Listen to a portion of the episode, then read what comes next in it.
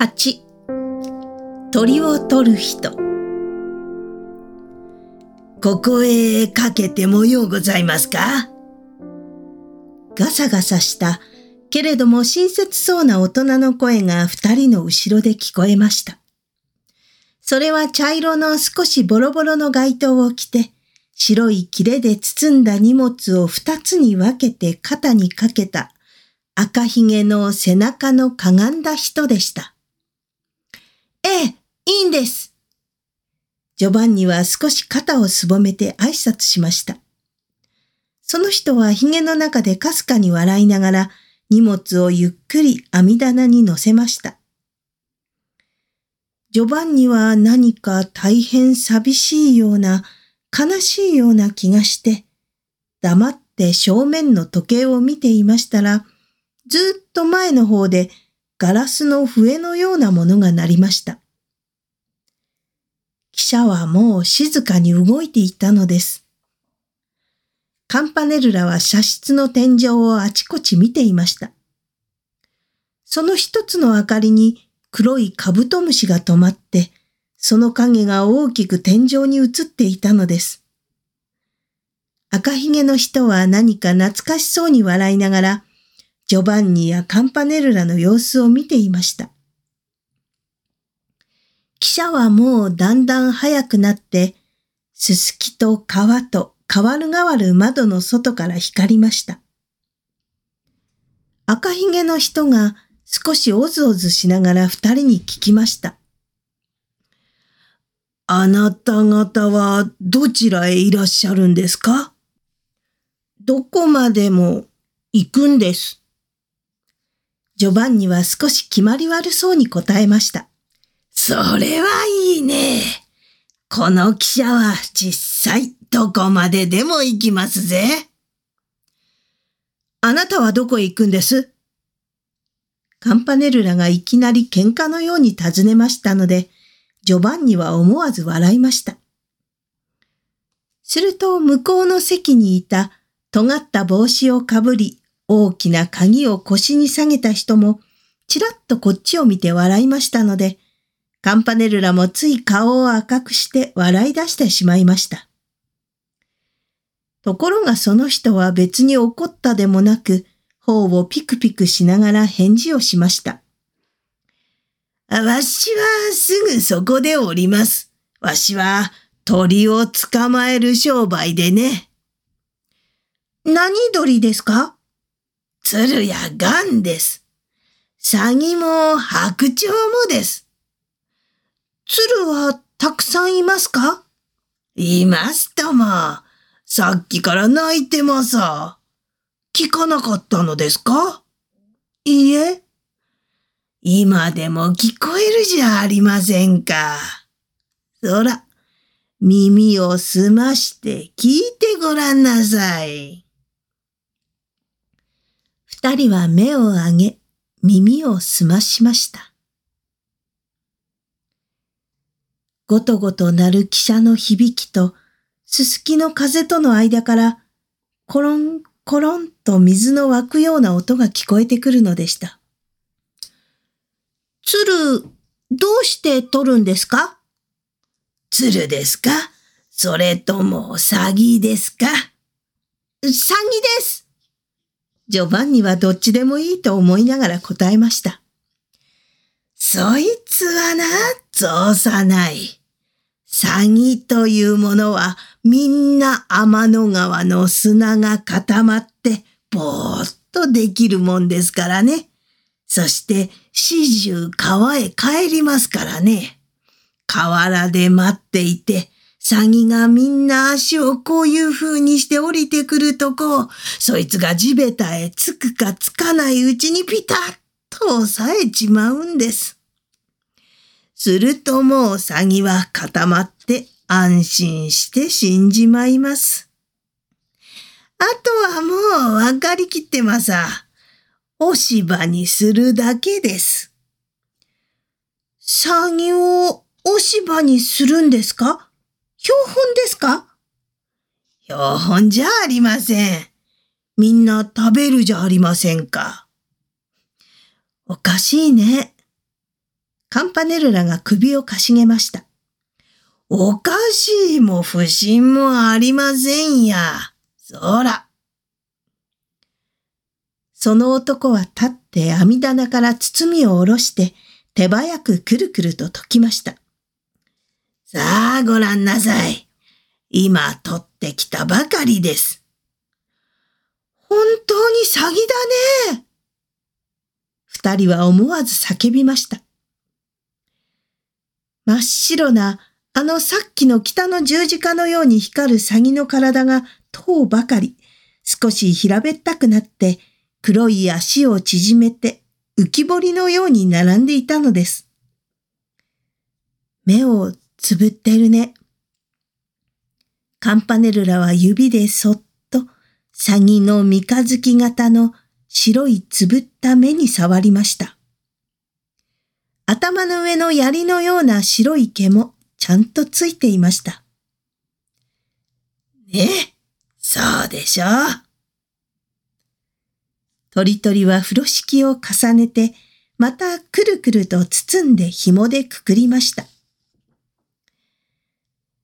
誰が一体ここらで詐欺なんぞ食べるだろうと、ジョバンニは思いながら聞きました。詐欺は美味しいんですか？ええ毎日注文があります。しかし、ガンの方がもっと売れます。ガンの方がずっと柄がいいし、第一、手数がありませんからな。そら。鳥鳥はまた別の方の包みを解きました。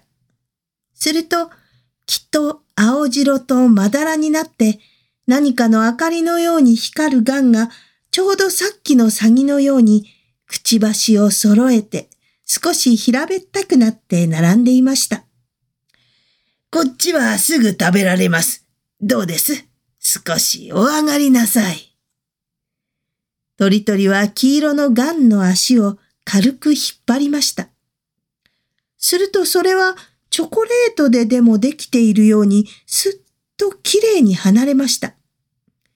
どうです？少し食べてごらんなさい。鳥鳥はそれを二つにちぎって渡しました。ジョバンニはちょっと食べてみて、なんだ、やっぱりこいつはお菓子だ。チョコレートよりももっと美味しいけれども、こんなガンが飛んでいるもん。この男はどこかそこらの野原の菓子屋だ。けれども僕はこの人を馬鹿にしながらこの人のお菓子を食べているのは大変気の毒だ。と思いながらやっぱりポクポクそれを食べていました。もう少しお上がりなさい。鳥鳥がまた包みを出しました。ジョバンニはもっと食べたかったのですけれども、ええ、ありがとう。と言って遠慮しましたら、鳥鳥は今度は向こうの席の鍵を持った人に出しました。いやー、商売物をもらっちゃすみませんな。その人は帽子を取りました。いいえ、どういたしまして。どうです？今年の渡り鳥のケーキは。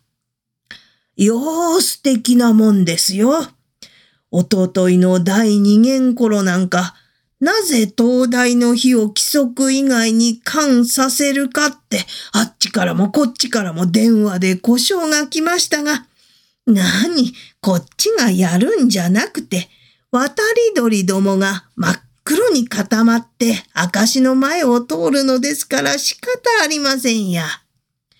私はべらぼうめ、そんな苦情は俺のとこへ持ってきたって仕方がねえや。バサバサのマントを着て、足と口との途方もなく細い大将へやれって、こう言ってやりましたがね。